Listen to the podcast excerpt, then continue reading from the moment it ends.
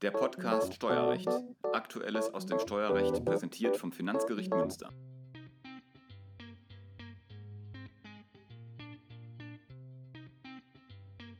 Guten Tag, meine Damen und Herren. Heute begrüßen Sie die Berichterstatter des Dritten Senats zu einem neuen Podcast Steuerrecht. Ich bin Frau Dr. May und bei mir ist mein Kollege Herr Dallmann. Auch von mir herzlich willkommen. Der dritte Senat ist für alle Verfahren des Gerichtsbezirks aus dem Erbschafts- und Schenkungssteuerrecht zuständig. Aus diesem Spezialgebiet möchten wir Ihnen heute einen Fall des Senats zur sogenannten Erbfallkostenpauschale vorstellen, die in 10 Absatz 5 Nummer 3 Satz 2 des Erbschaftssteuergesetzes geregelt ist. Mit dem Tod des Erblassers geht sein Vermögen als Ganzes auf den Erben über. Dieser Vermögensanfall unterliegt als Erwerb von Todeswegen der Erbschaftssteuer. Dabei kann der Erbe steuermindernde Abzüge vornehmen.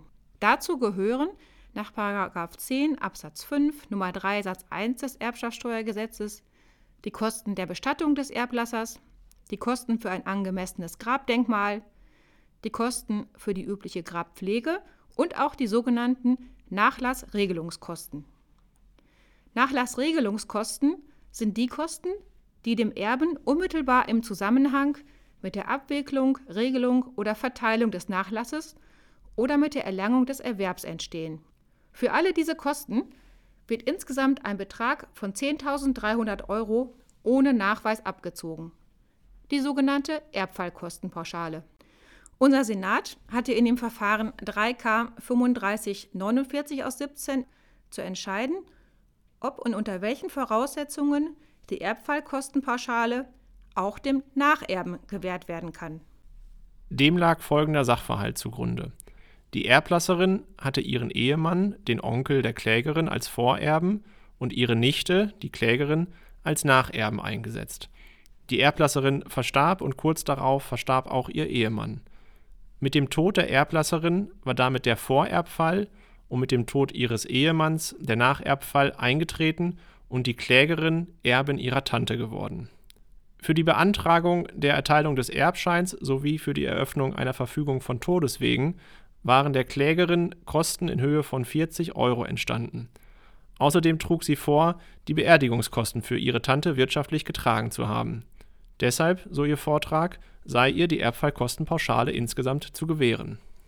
Das beklagte Finanzamt vertrat demgegenüber folgende Auffassung. Nur wenn die Klägerin nachweise, dass sie die Beerdigungskosten für ihre Tante aus eigenem Vermögen und nicht aus dem Nachlass der Tante gezahlt habe, dann könne die Erbfallkostenpauschale gewährt werden. Anderenfalls wären lediglich die nachgewiesenen Aufwendungen zur Erlangung des Erwerbs in Höhe von 40 Euro abzuziehen.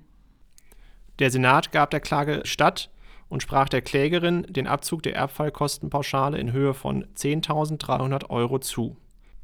Nach dem Wortlaut der Regelung ist die Erbfallkostenpauschale immer dann zu gewähren, wenn dem Erwerber die in Satz 1 der Vorschrift genannten Kosten entstanden sind, ihre Höhe aber nicht nachgewiesen ist.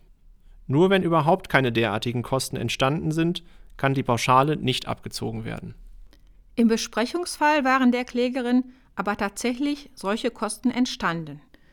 Denn sie hatte 40 Euro an das Amtsgericht gezahlt für die Erteilung des Erbscheins und für die Eröffnung der Verfügung von Todeswegen. Damit waren alle Voraussetzungen für den Abzug der Erbfallkostenpauschale gegeben. Unerheblich war dabei, dass die tatsächlich getragenen Kosten von 40 Euro im Verhältnis zur Höhe der Pauschale von 10.300 Euro nur gering waren. Denn das Gesetz sieht gerade nicht vor, dass nur die nachgewiesenen Kosten abgezogen werden können dass die Erbfallkostenpauschale dadurch in zahlreichen Fällen faktisch wie ein Freibetrag wirkt, das ist vom Gesetz so gewollt.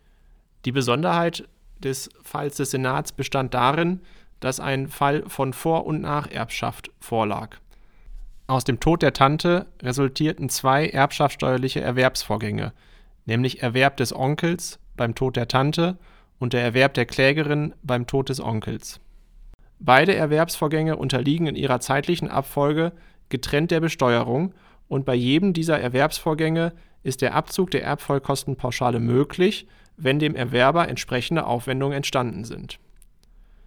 Das Gericht hat diesen Fall abgegrenzt von Fällen, bei denen die Erbfallkostenpauschale nach der Rechtsprechung des Bundesfinanzhofs von mehreren an einem Erwerb beteiligten Miterben insgesamt nur einmal in Anspruch genommen werden kann. Der Senat ist in seiner Entscheidung der in der Literatur teilweise vertretenen Auffassung nicht gefolgt, nach der bei Vor- und Nacherbschaft der Pauschbetrag nur dem Vorerben zustehen soll. Diese Auffassung, die das Gericht nicht geteilt hat, basiert auf der Annahme, dass Nachlassregelungskosten in der Regel dem Vorerben entstehen. Gerade der Besprechungsfall zeigt aber, dass derartige Kosten auch dem Nacherben entstehen können. Deshalb muss auch der Nacherbe berechtigt sein, die Erbfallkostenpauschale in Anspruch zu nehmen. Die Entscheidung des Senats ist auf der Homepage des Finanzgerichts Münster unter dem Aktenzeichen 3K 3579 aus 17 Erb abrufbar. Die Revision ist beim Bundesfinanzhof unter dem Aktenzeichen römisch 2 R 3 aus 20 anhängig. Vielen Dank für Ihre Aufmerksamkeit. Bis zum nächsten Mal.